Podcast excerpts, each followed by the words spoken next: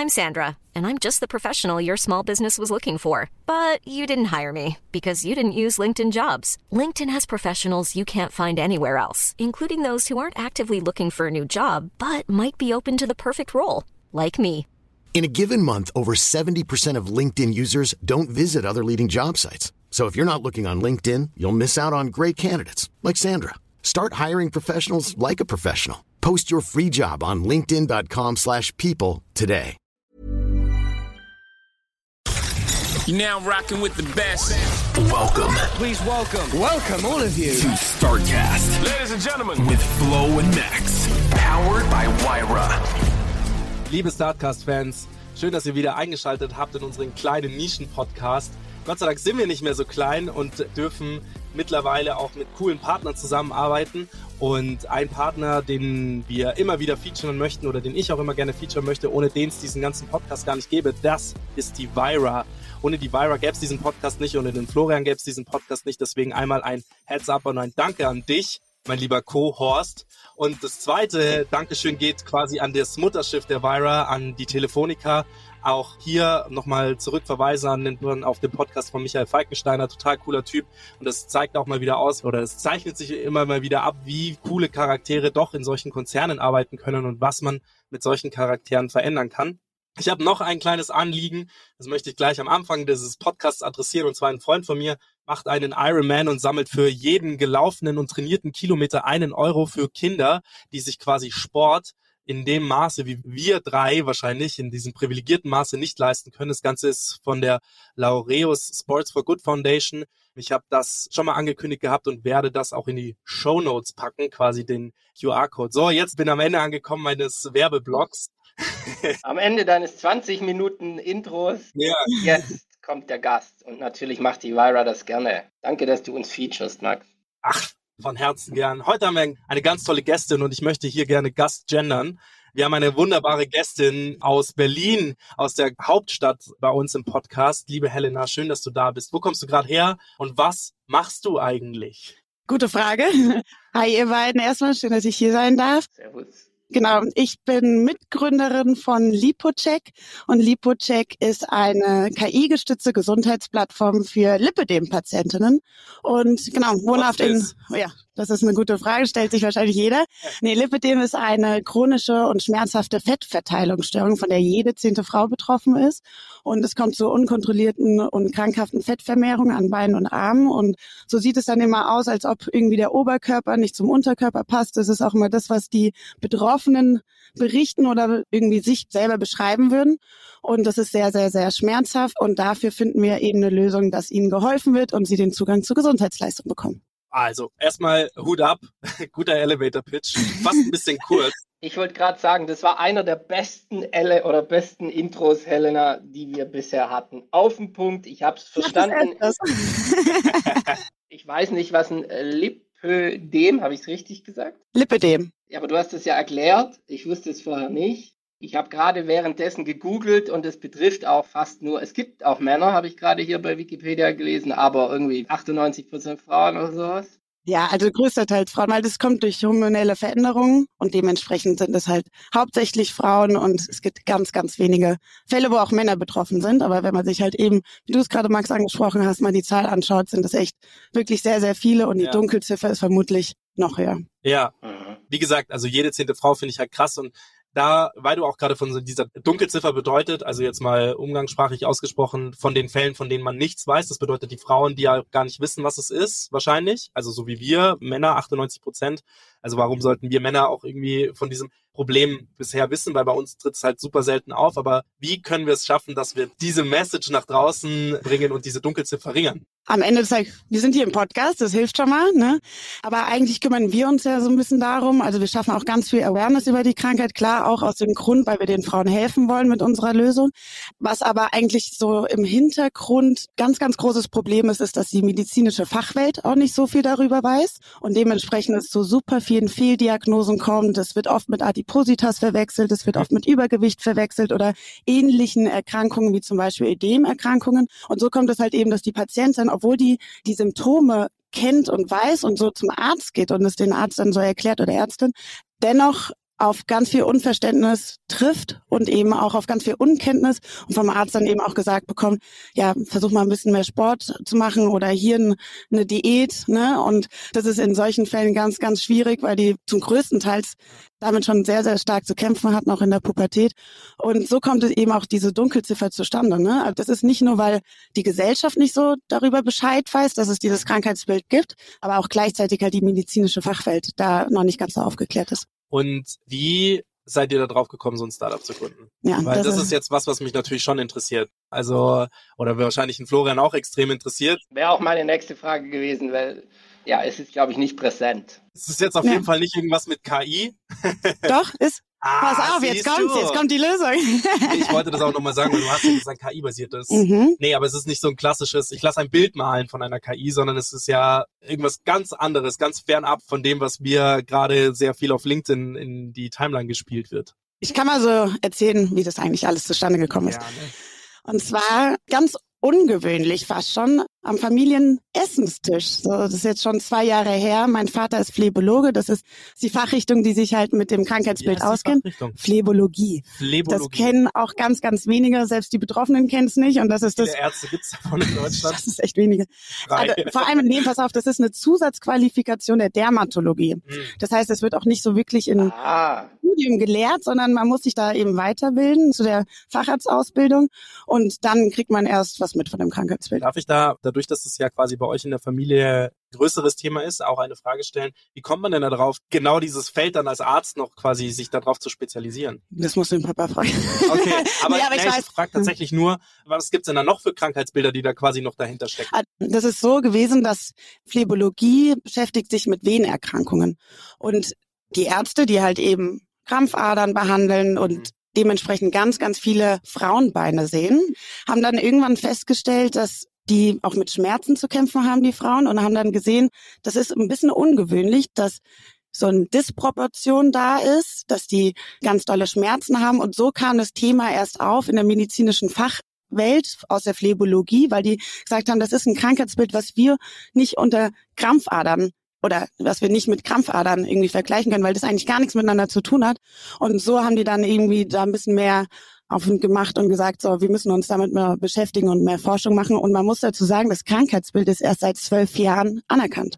Oh. Mhm. Und dementsprechend gibt es ganz, ganz wenig Forschung und dementsprechend gibt es auch ganz, ganz wenig Wissen, ganz wenig erfahrene Ärzte, die sich mit dem Krankheitsbild auskennen. Und so ist eigentlich diese ganze Problematik, dass die Patienten sich nicht aufgehoben fühlen, dass sie halt so einen riesen Leidensdruck haben, weil das halt eben auch so ein bisschen in Vergessenheit oder dass sich nicht darum gekümmert wurde. Nur mal kurz da, um dann einen Strich zu ziehen. Für mich äh, mit dem Krankheitsbild per se neben dem psychischen, was ja einen Schaden erleidet, dadurch, dass du halt dich unwohl fühlst in deiner Haut, weil du halt sagst, okay, das ist irgendwie unförmig, sagst du auch, dass es Schmerzen bereitet. Das heißt, ja. der Patient merkt auch, dass da irgendwas, theoretisch merkt auch irgendwie, dass da was nicht stimmt. Ja. Kannst du da mal so ein bisschen auf das Krankheitsbild noch eingehen, ja. wie sich diese Schmerzen äußern? Also was ist da genau das Problem? Wir erklären das immer mit, mit den sichtbaren und unsichtbaren Symptome. Also die sichtbaren sind diese unkontrollierten Fettvermehrungen, das ist so diese Disproportion, mhm. also der Oberkörper recht schmal ist im Vergleich halt zum Unterkörper, ne? dass es einfach oben eine andere Kleidergröße ist als unten und das ist über drei, vier Größen no dann zeigt sich, ja, ja, oben ist 34 und unten dann eine 40. Also das ist ganz, ganz typisch. Also so sieht man das schon mal ob optisch. Und wo sammelt sich das dann? Also Oberschenkel? Es gibt verschiedene Typen, also meistens so Ganzbein, also ne, Oberschenkel, Hüfte ist noch mit betroffen, ah, Unterschenkel. Krass. Und man sieht es, man erkennt es, das normales Bein, sage ich jetzt mal, ist ja so ein bisschen an den Knien ein bisschen dünner und hast du da die Waden. Und bei Lipödem-Patientinnen ist es, wenn es ein Ganzbeintyp ist, ist es einfach gerade durch. Mhm. So. Und es zeigen sich ganz starke Dellen und das liegt daran, dass es sind so kranker veränderte Fettzellen, die so ganz sowie so entzündete Fettwülste entstehen lassen. Und dementsprechend sieht es auch von außen aus wie Zellulite, ja, obwohl ja, ja. aber die Dellen noch viel, viel, viel stärker sind. Also das sind so die sichtbaren Symptome. Und wenn es, wird dann auch eingeteilt in drei Stadien, eins, zwei, drei. Und es geht auch nur, die Stadieneinteilung ist auch nur das optische Erscheinungsbild, wo wir auch kämpfen, dass das eben nicht so ist, weil es nicht das wahre Beschwerdebild widerspiegelt. Kommen wir gleich zu den unsichtbaren Symptomen. Und da kommt es eben auch im ganz späten Stadium zu so Fettüberlappungen. Also, dass du an den Knien beispielsweise oder an Beininnenseiten halt so die Haut sich überlappt aufgrund diesen Fettwülsten, so die sich krankhaft verändern und man nichts dagegen tun kann. Also, da kannst du noch so viel Sport Sport machen, noch so viel Diät. Das hat damit nichts zu tun, weil die einfach diätresistent sind, weil die halt die Fettzellen anders gebaut sind wie normale Fettzellen. Und was kann man dagegen tun? Aber ich meine, dafür ist eure App euer da, genau. eure App Ja, ja, da ja. quasi. Also Ich gehe noch mal kurz auf die unsichtbaren Ja, Beschwerden sorry. ein, weil ich glaube, die sind tatsächlich noch ein bisschen bedeutsamer, weil das ist das, was wirklich Entschuldigung, ich wollte das nicht wegschneiden. Wir waren nur gerade so, okay, da muss man ja irgendwas tun können. Ja, Ja. okay, gut. Gehen wir auf die Unsichtbaren. erstmal unsichtbar, und dann sage ich dir, was man tun kann. Und zwar, das sind eigentlich ja auch die, die wirklich die Lebensqualität krass beeinträchtigen. Also natürlich so das optische Erscheinungsbild ist das, was so diesen psychischen Rattenschwanz mit sich zieht. Und die unsichtbaren sind Schmerzen, also das sind so Druck- und Spannungsgefühle. Und das ist so ein typisches Beispiel, dass ich habe letztens erst mit einer Patientin gesprochen, die ihr Neugeborenes nicht auf den Schoß nehmen kann, weil jegliche Berührungen so ein Oh, wow. krasses Schmerzempfinden verursacht oder Schmerzen, kein Empfinden, sondern es sind wirkliche Schmerzen.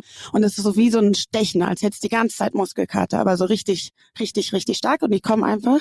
Dann hast du Schwellungen, so und aufgrund der veränderten Fettgewebsstruktur verändert sich auch das Gewebe darunter, das heißt, du hast auch immer wieder mit Schwellungen zu kämpfen. Und dann hast du also wirklich, also ich glaube, die Schmerzen, diese Berührungs- und Druckempfindlichkeit, das ist das, was die Patientin so am meisten leiden lässt. Und also wo es eigentlich das Krankheitsbild das wirklich nochmal so groß ausmacht und sagt, okay, dem muss eigentlich wirklich geholfen werden. Viele können nicht mehr arbeiten gehen deswegen. Das hört sich schrecklich an.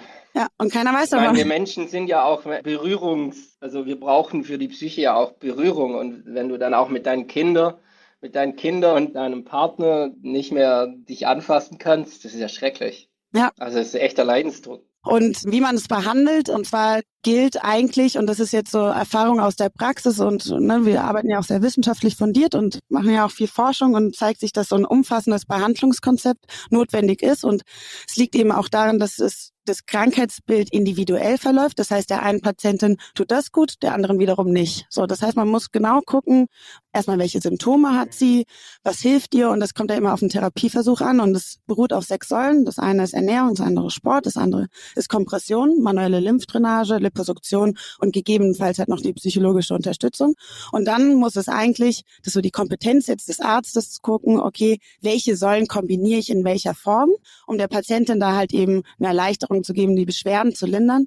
Man muss aber auch dazu sagen, Lipödem ist nicht heilbar, ist eine chronische Erkrankung, nicht heilbar. Es lässt sich nur die Beschwerden lindern und ein Fortschreiten stoppen.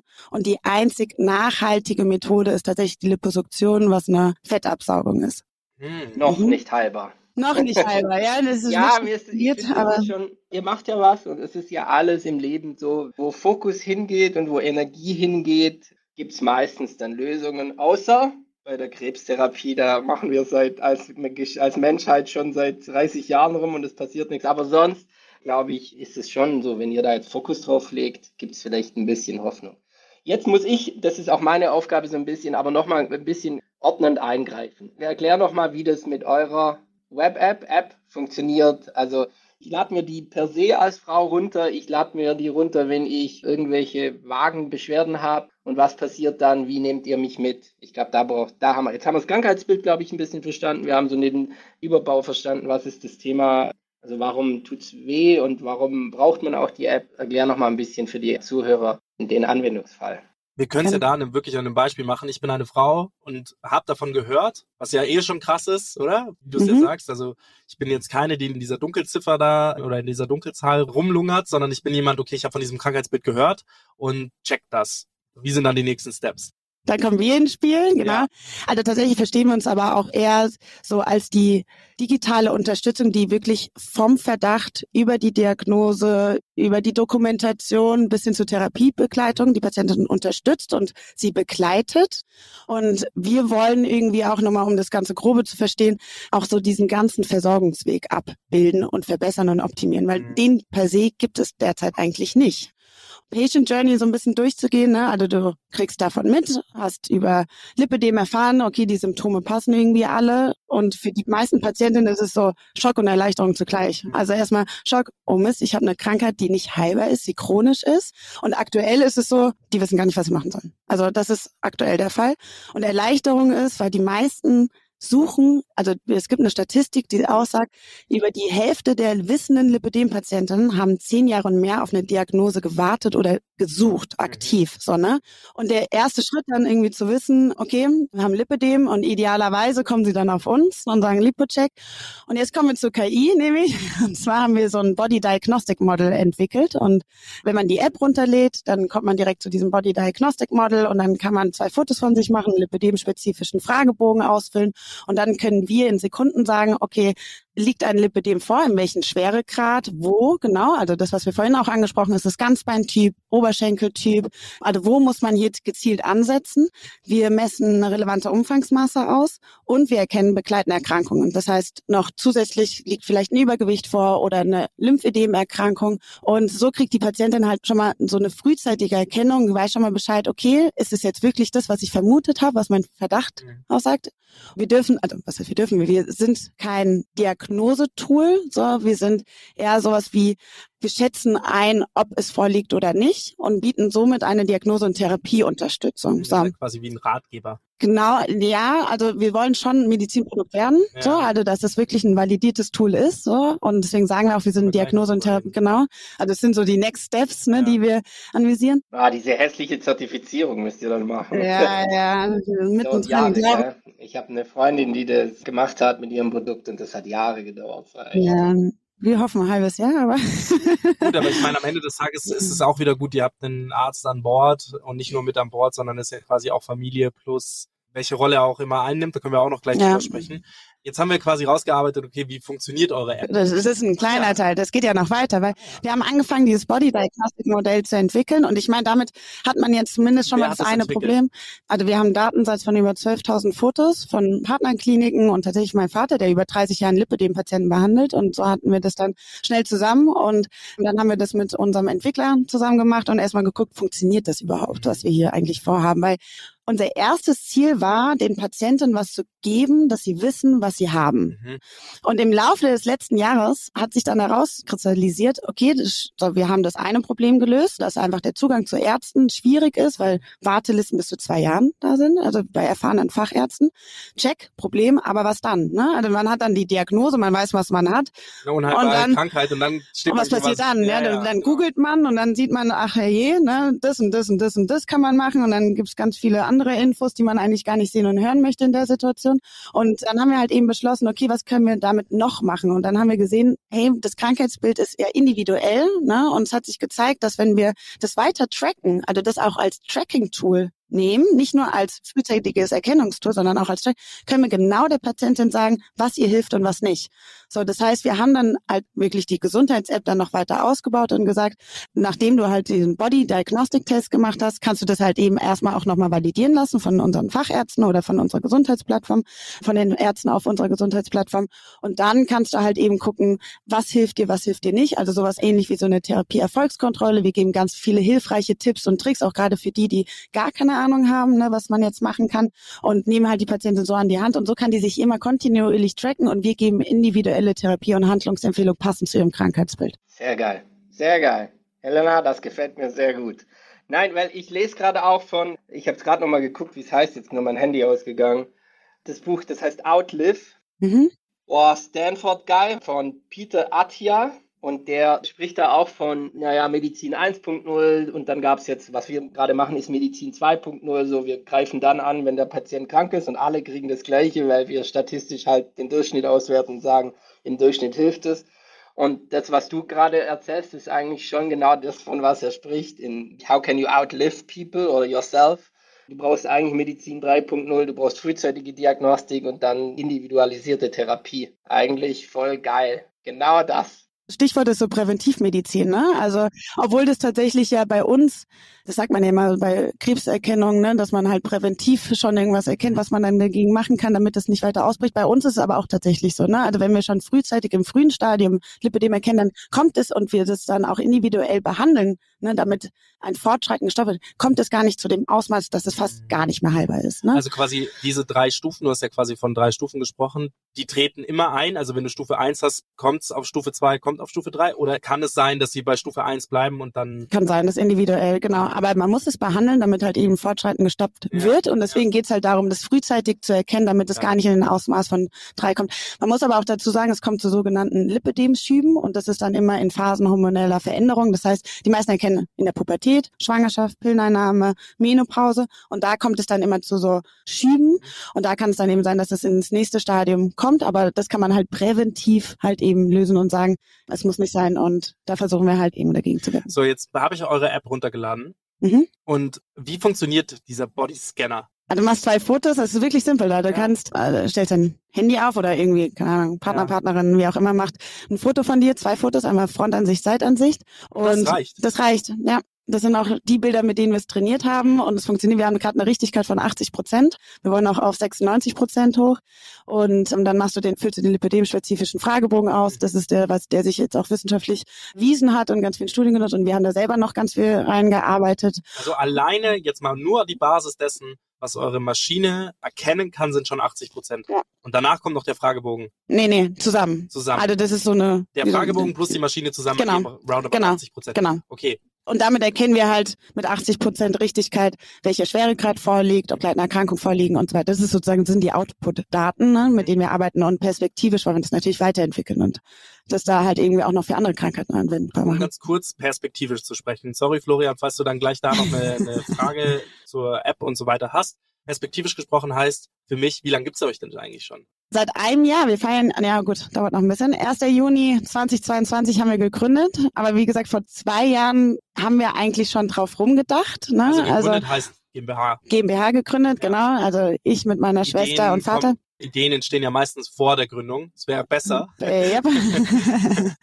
ja, zur Gründungsgeschichte vielleicht nochmal so. Wir haben vor zwei Jahren halt eben darüber gesprochen, beziehungsweise das kam so, wie gesagt, beim Essenstisch und mein Vater hat eben erzählt, dass er über zwei Jahre eine, also eine Warteliste von über zwei Jahren hat für seine Lipidem-Patientinnen.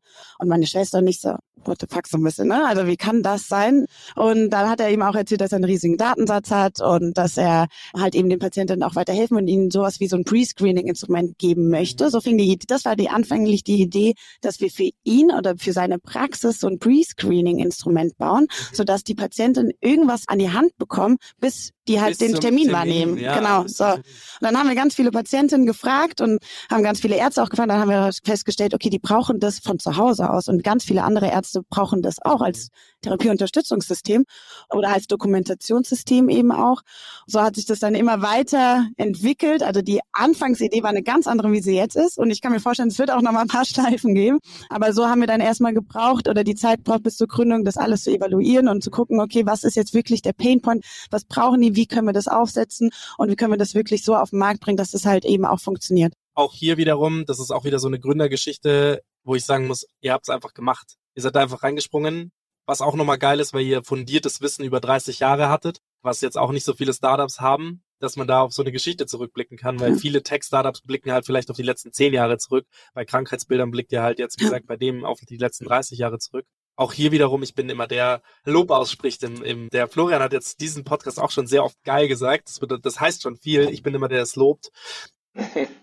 oder die Startups viel Good. Cup, Bad Cup, oder? nee, wir sind eigentlich, eigentlich sind wir immer Good Cop, Good Cop. Bei uns gibt es kein Bad Cop. Nee, aber geiles Startup. Also von der Idee, ich finde es einfach geil, wenn bei Gründungsgeschichten so Wurzeln da sind und das nicht immer so aus nichts kommt und sagt, boah, ich, ich verfolge jetzt irgendeinen Hype so Gorillas, Flink, was weiß ich. Also ich nutze diese Startups, sage ich jetzt mal, aber das war halt so ein Hype geboomt, richtig groß geworden. Und ob das jetzt wirklich nachhaltig ist und gut, weiß man halt nicht. Was ihr aber macht, ist halt auf so ein fundiertes Wissen zurückzugreifen, irgendwie auch noch Family Business. Das hat so viele Kernwerte, die ich einfach sehr stark finde. Helena, wie bist du denn dann irgendwie auch zugekommen zu sagen, ich mache das jetzt? Also hast du deinen Job aufgegeben oder warst du eh gerade auf Orientierung oder weiß ich gar nicht. Wie hast du das denn gemacht? Also ich sage euch ganz ehrlich, oder hättet ihr mich gefragt, so jetzt, okay, gut, jetzt sind es drei Jahre her, ob ich irgendwann mal ein Startup gründen möchte. Und das auch noch mit meiner Schwester und meinem Vater, hätte ich gesagt, nein. nee, ich war ganz gut gesettelt. Ich habe beim IT-Projektmanagement, hatte meinen Job und ehrlich gesagt, ich war happy im Arbeitsleben und ich dachte, ich mache auch eine Konzernkarriere. Und dann kam aber irgendwann halt Papa um die Ecke mit dem Problem und wir haben dann halt eben, wie gesagt, erkannt, so dass wir die einzigen sind, die es lösen können. Und wir haben weniger, was du gesagt hast, ne, dass man jetzt jetzt irgendwas machen möchte, wo du heute einen Euro investierst, morgen 50 Euro rauskommt, sondern wir wollten halt was Nachhaltiges bauen, was wirklich sinnvoll ist und wir haben da halt was gefunden, was irgendwie, wo wir gemerkt haben, nur wir können das. Und eigentlich der Knackpunkt oder so, wo ich gemerkt habe, okay, wir machen das jetzt, war, als ich angefangen habe, mit den Patienten zu sprechen und das so ein bisschen eruiert habe und, ja, die und die Geschichten. Ich bin super eng mit denen mittlerweile, also mit vielen, also nicht mit allen geht nicht mehr, aber mit vielen, wo wir uns immer auch aus so ein Feedback holen. Und diese Dankbarkeit, die die ausdrücken, motiviert einen sowas von enorm. Und das war wirklich so der Zeitpunkt gewesen, wo ich gesagt habe, komm, wir machen das jetzt, wir setzen uns dafür ein. Und dann haben wir auch Förderungen reingeholt und dann haben wir gemeint, okay, wir kriegen immer mehr Rückenwind, auch von der Fachwelt. So jeder glaubt an uns.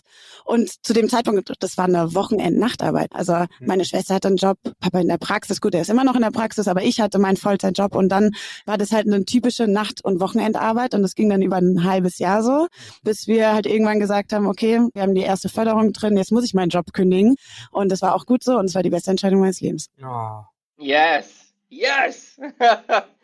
Geil, ja, auch wie du drüber erzählst, es macht Freude, das nimmt mich mit irgendwie. Und ja, Förderung, von wem Förderung? Also Investoren, Angels oder staatlich oder? Staatlich, genau. Wir waren, ja, jetzt das letzte Jahr waren wir staatlich gefördert über das Access Förderprogramm. Ich weiß nicht, ob ihr das kennt, genau. Das ist eigentlich nicht. relativ bekannt. Nicht, ja. Die fördern Tech Innovations Aha. oder genau, Startups, die halt sich damit beschäftigen. Kann man da kurz eigentlich nicht die Startups, sondern die Gründer werden gefördert. Die Gründer werden, ja, man kriegt so ein bisschen Sachbudget, so heißt es. Ne? Da kann man noch so ein paar Kleinigkeiten mitkaufen. Aber es ist zumindest eine super Starthilfe, um halt irgendwie den ersten Prototyp zu bauen oder je nachdem, was du damit machen oder wo du hin willst. Und das hat super stark geholfen. Das war super. Können wir da kurz mal drüber sprechen, wie viel der Staat der fördert? Immer abhängig davon, also du kriegst sowas wie ein Gehalt und da ist es dann halt abhängig, welchen Abschluss du hast mhm. oder ob du noch Studentin bist oder ob du jetzt irgendwie noch eine Ausbildung hast mhm. oder sowas. Also das ist irgendwie auch so ein bisschen kontrovers.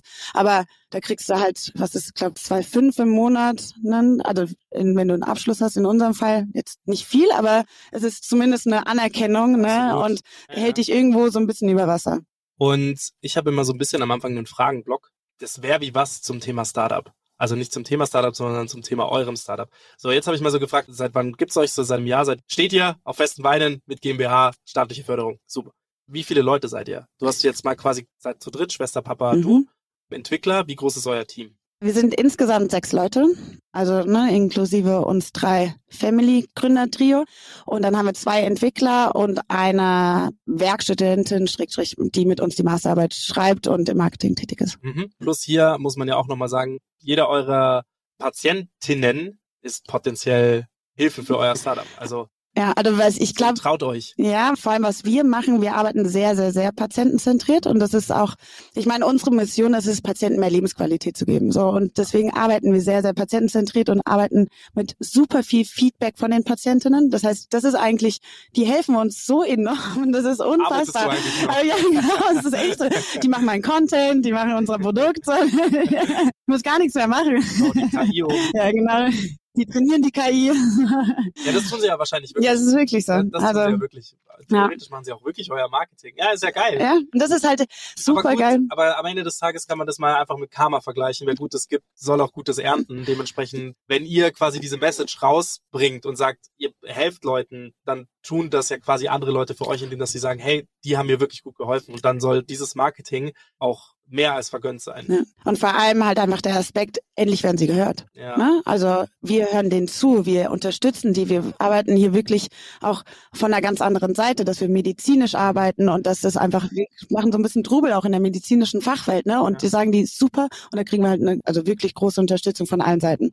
Gut, dann können wir jetzt ja quasi noch nicht, ich habe immer so eine, in Anführungsstrichen, kritischere Frage, die richtet sich immer da so ein bisschen dahin, wie viel Umsatz man quasi in einem Jahr erzielen möchte.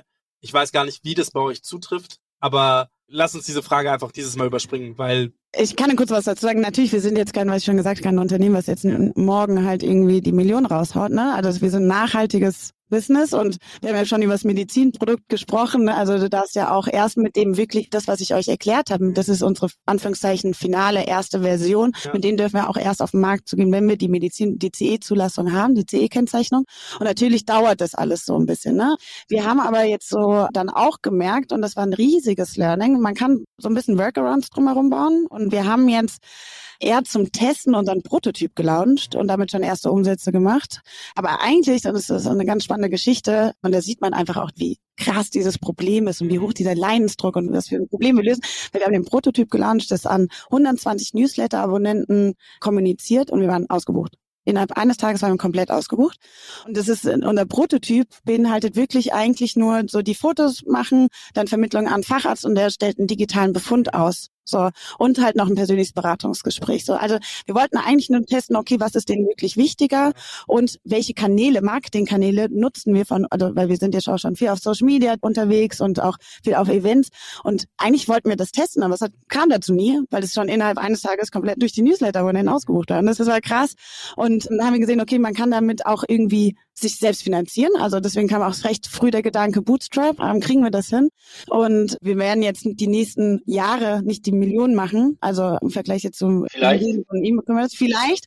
Aber wir sind halt auf einem Zweig oder in einer Branche, die stark, stark am Wachsen ist und die zwingend notwendig ist. Und alles wird sich auf das digitale Gesundheitswesen schieben, aufgrund der demografischen Wandel und aufgrund den Facharztmangel, den wir jetzt ja schon bei Lipidem sehen. Ne?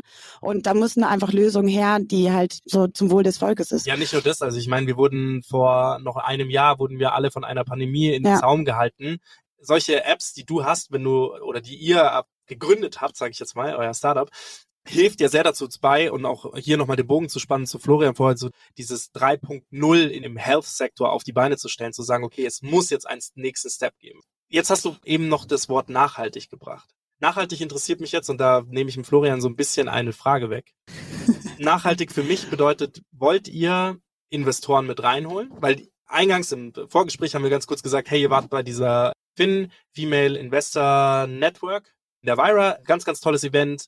Female Empowerment at its best und cooles Networking-Event. Wenn das wieder ist, werden wir das hier auch im Podcast nochmal größer ankündigen. Da könnten, könnt ihr sicherlich auch dazukommen. Da ist so ein bisschen die Frage für mich, war das quasi um zu netzwerken und zu schauen, okay, ich baue mir jetzt in anderen Städten, weil ich habe ja schon gesagt, ihr seid hauptsächlich Berlin-based wahrscheinlich. Ich baue mir jetzt in anderen Städten auch ein Standbein, ein Netzwerk auf oder war das wirklich, um zu sagen, okay, ich suche nach Interessenten, die unsere Message, die wir haben, noch größer machen können, weil das sind ja auch dann die Next Steps, die dann irgendwie danach kommen, müssen ja auch irgendwie bezahlt werden. Genau. Also auf dem Event natürlich beides. Also ich netzwerke auch ganz gerne, ich quatsch viel gerne, ich lerne.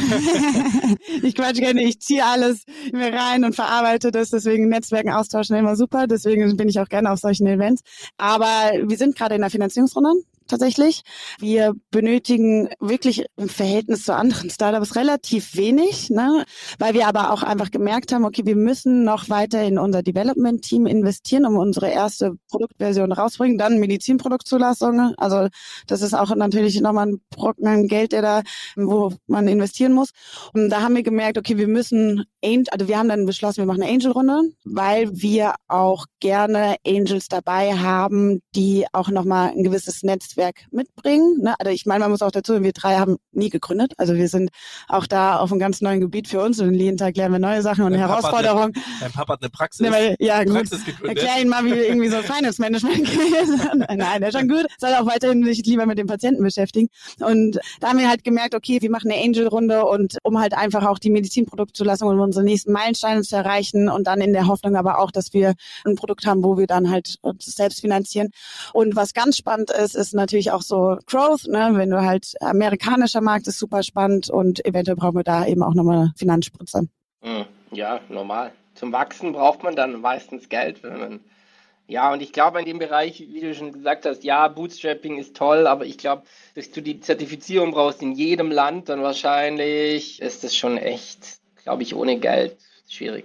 Ja, also zumindest, es gibt ja die EU-Zertifizierung, da haben wir, decken wir ja schon mal alle europäischen Länder ab, ne, und dann FDA in Amerika, aber das natürlich, ist es ein langwieriger Prozess und eher die Zeit ist das Geld.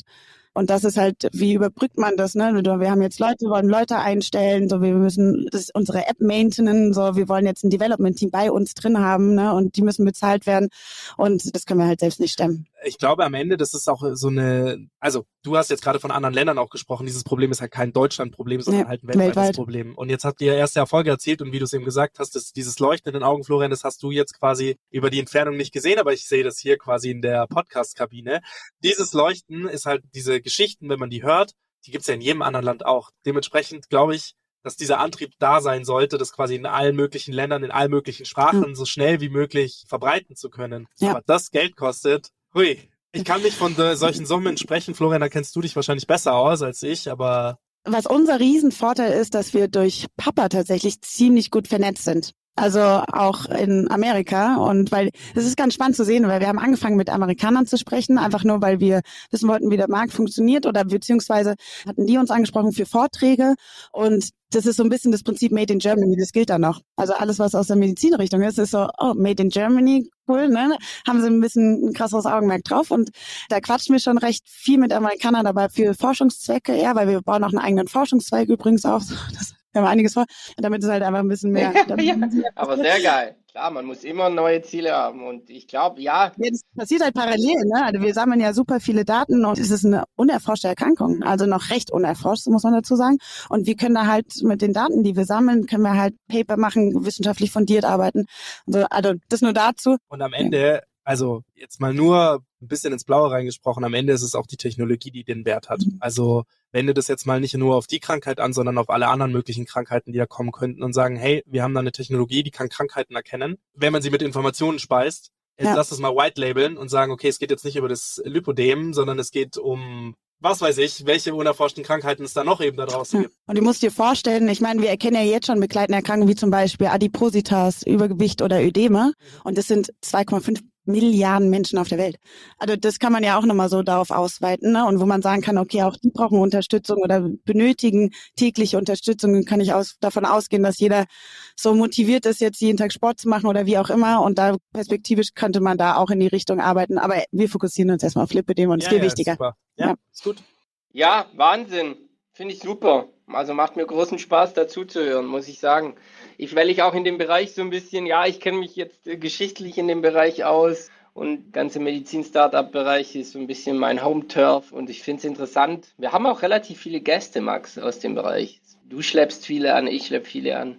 Macht Spaß, Helena. Sehr gut. Dann haben wir jetzt schon auch die Finanzierungsgeschichte, ist immer so meine Frage, haben wir abgegrast und macht Sinn, ne? für die Zuhörer glaube ich auch interessant, ist halt auch ein Bereich, es geht sehr lang, bis man im Markt drin ist und man muss viel eben so die Zertifizierung erreichen, forschen, ein gescheites Produkt bauen. GDPR ist dann noch auf einem ganz anderen Level.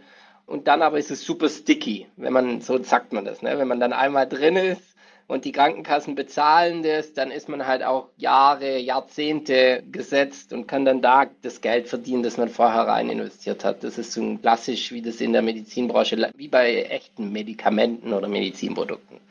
Und das ist halt einfach toll, ja, wenn man da helfen kann. Und wir erleben das ja gerade auch insgesamt in dem Markt.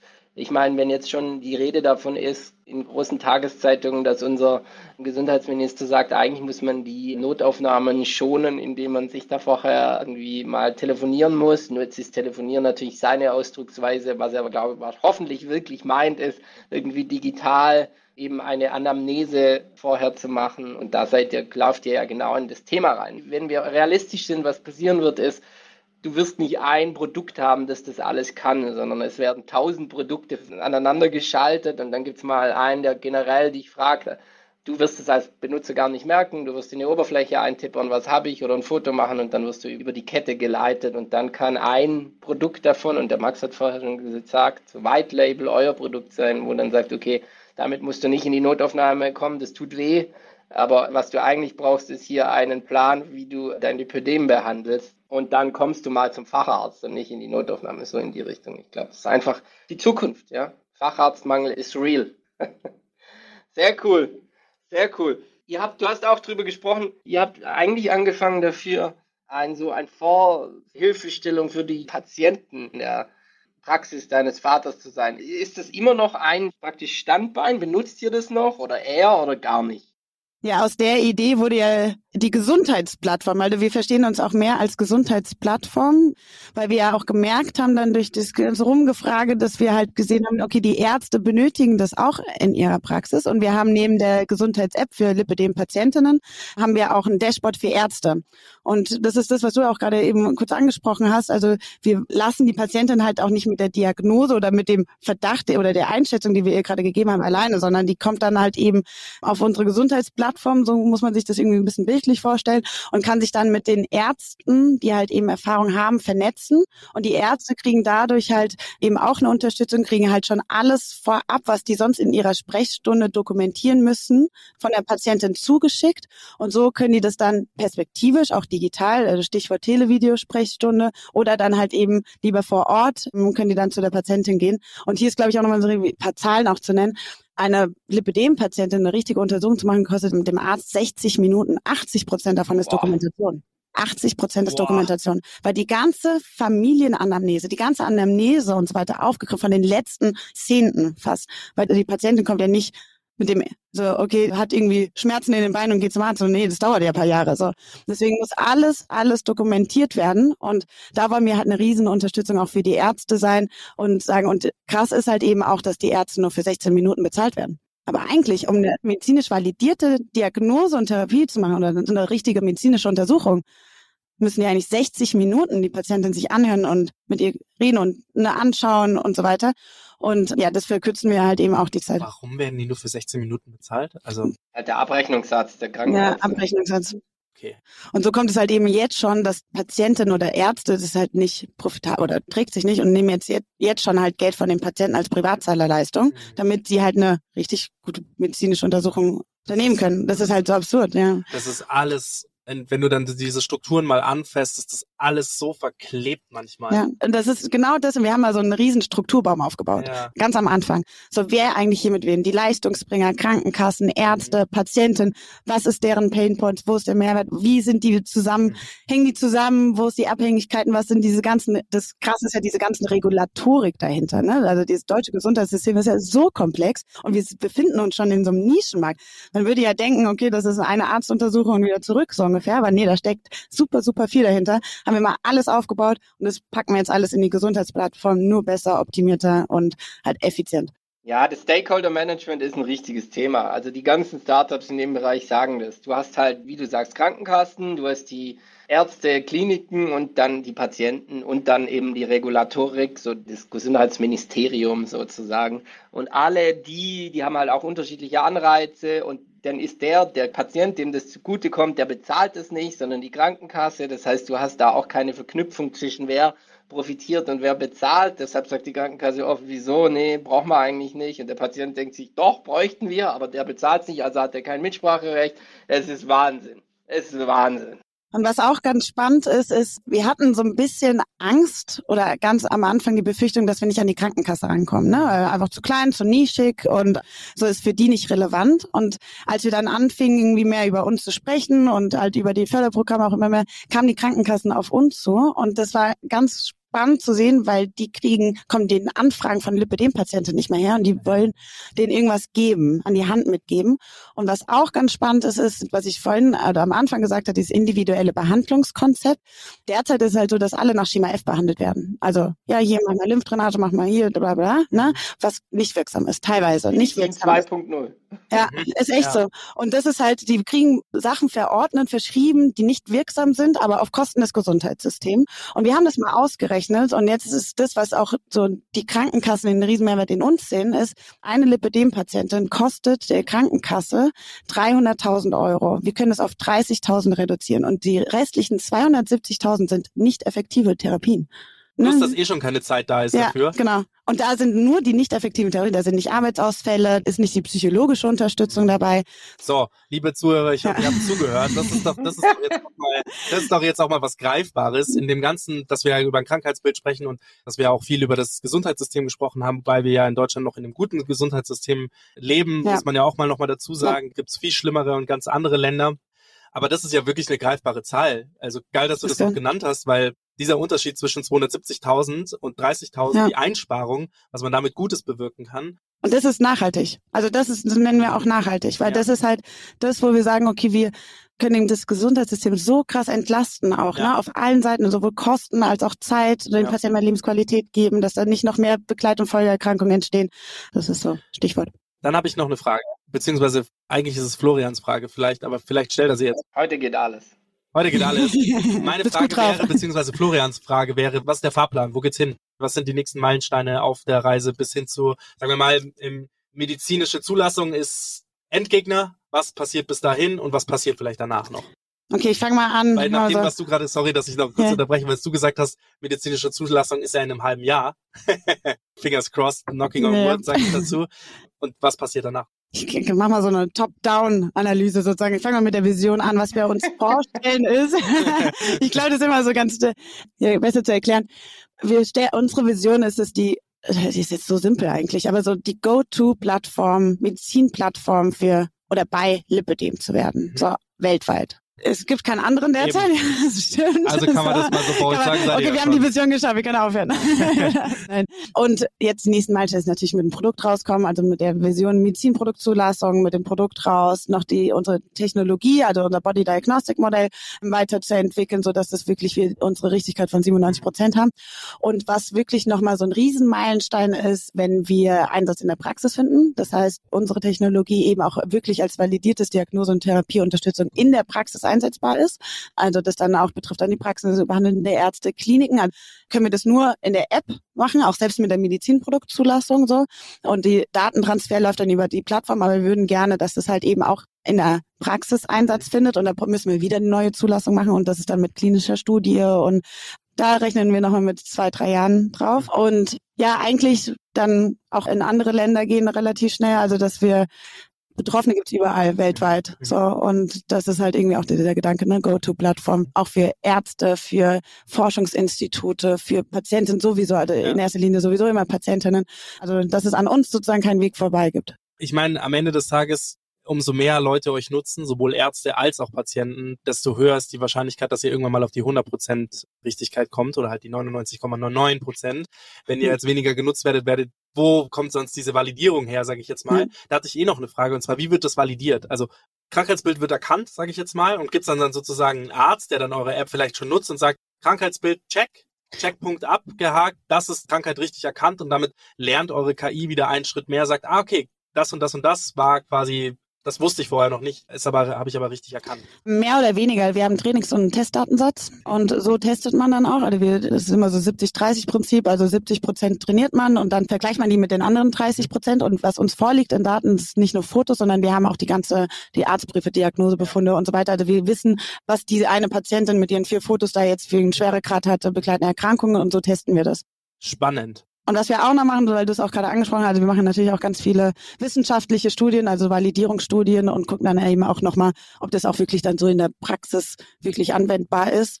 Unser Datensatz ist eigentlich gereinigt und sehr, sehr, sehr gut, aber wir müssen halt gucken, ob das in der Praxis dann genauso anwendbar ist. Jetzt haben wir noch gar nicht so direkt über die Rollen in eurem Unternehmen gesprochen. Ja, die sind klar bei uns. Das Die- ist so krass, ja.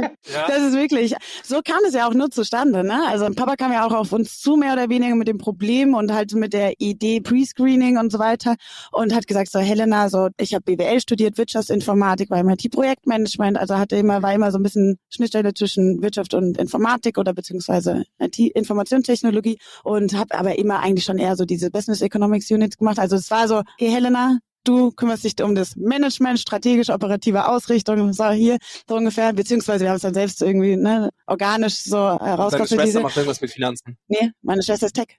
Ach, krass. Die ist äh, Produktmanagerin gewesen, Ah, ja. genau, und hat selbst Apps. Wer kümmert sich dann um die Finanzen? ja, das mache ich auch, das mache ich auch. Okay, gut. Alle zusammen. Weil vorher hast du gesagt, dein Papa, Finanzwesen.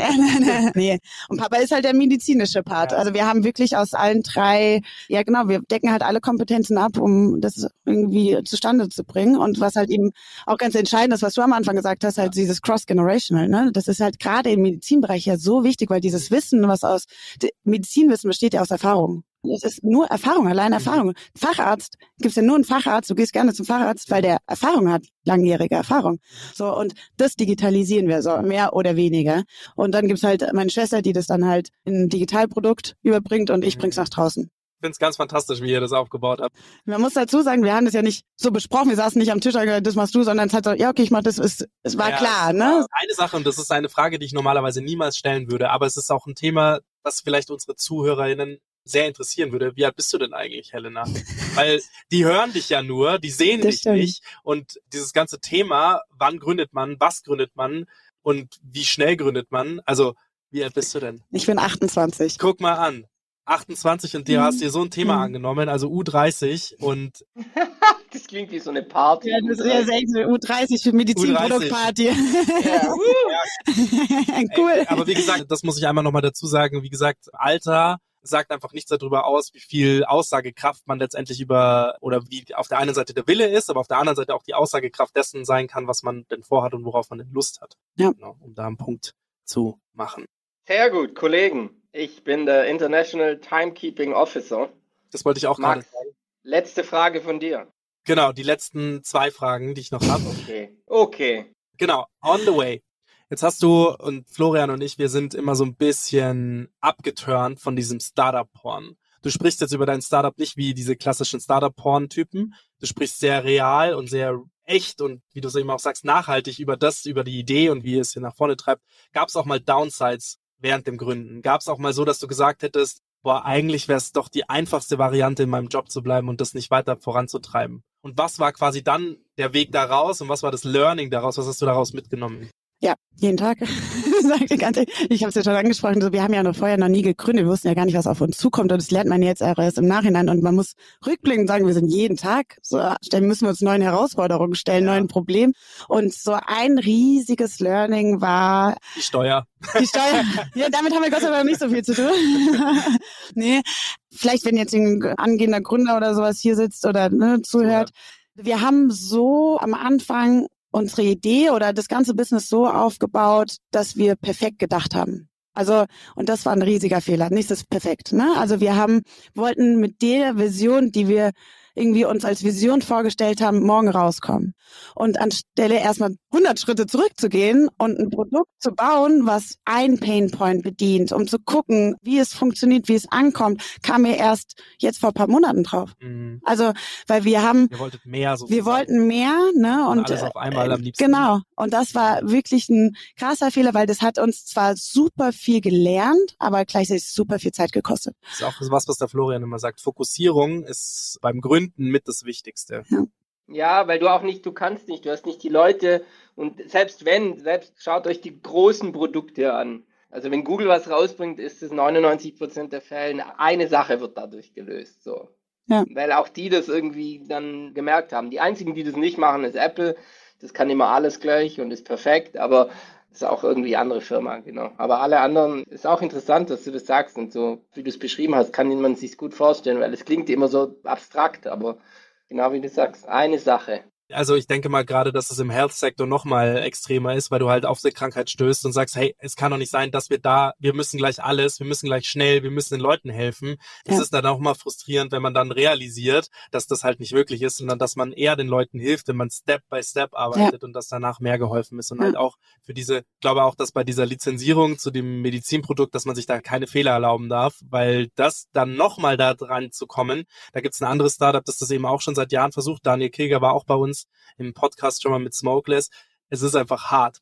Und meine letzte Frage ist, für euer Unternehmen, euer grandioses Unternehmen, sucht ihr Leute, braucht ihr irgendwas? Das kannst du an unsere Zuhörerschaft super gerne adressieren, weil uns hören, wie gesagt, eine Milliarde Menschen. 1,2 Millionen Unique Listeners im Jahr. Vielen Dank dafür nochmal an diese ganzen Streams und Zeit, die ihr mit uns übers Ohr verbringt. Vielleicht zum Einschlafen, vielleicht zum Joggen, keine Ahnung. Aber wir haben ganz tolle Zuhörer und vielleicht ist da ja jemand dabei, den mhm. ihr sucht. Oder die ihr sucht. Vielleicht zwei Anliegen dazu, wenn du schon so nett fragst. Ja. nee, also wir sind eigentlich ein super aufgestelltes Team, was wir aber dennoch, klar, wir sind ein Startup, wir können auch nicht so viel zahlen, aber was sich jetzt das letzte Jahr als sehr erfolgreich gezeigt hat, ist, wir begleiten sehr viele Abschlussarbeiten auch. Also wer sich für das Thema interessiert und darüber was schreiben möchte, kann sich gerne mal bei uns melden. Wir haben genug. Themen auf dem Tisch, die wir halt eben auch gerne begleiten und unterstützen. Und ich glaube, das ist so eine Win-Win-Situation und es macht auch super, super viel Spaß. Also gerne da sich melden, wenn da Interesse besteht. Zweites Anliegen, natürlich, wir sind auch dafür da, das Thema ein bisschen bekannter zu machen. Ne? Und wir kriegen immer mit, wenn das die Patienten, wir werden ganz oft gefragt, wie kann ich denn jetzt darauf ansprechen? Ne? Ich glaube, die hat Lipödem und ich will ihr gerne weiterhelfen, wenn jetzt irgendwie ja jetzt aus dem Gespräch jemand sagt, oh, ich kenne da jemanden oder, oder ich habe es hab's irgendwie selbst, so dann schreibt uns gerne an, so also wir sind immer hilfreich oder beziehungsweise wann wir sind's oder folgt uns auf Instagram, da klären wir schon ganz ganz viel auf und geben da einen riesen Mehrwert jetzt schon für Wie heißt ihr auf Instagram? Lipocheck. Okay.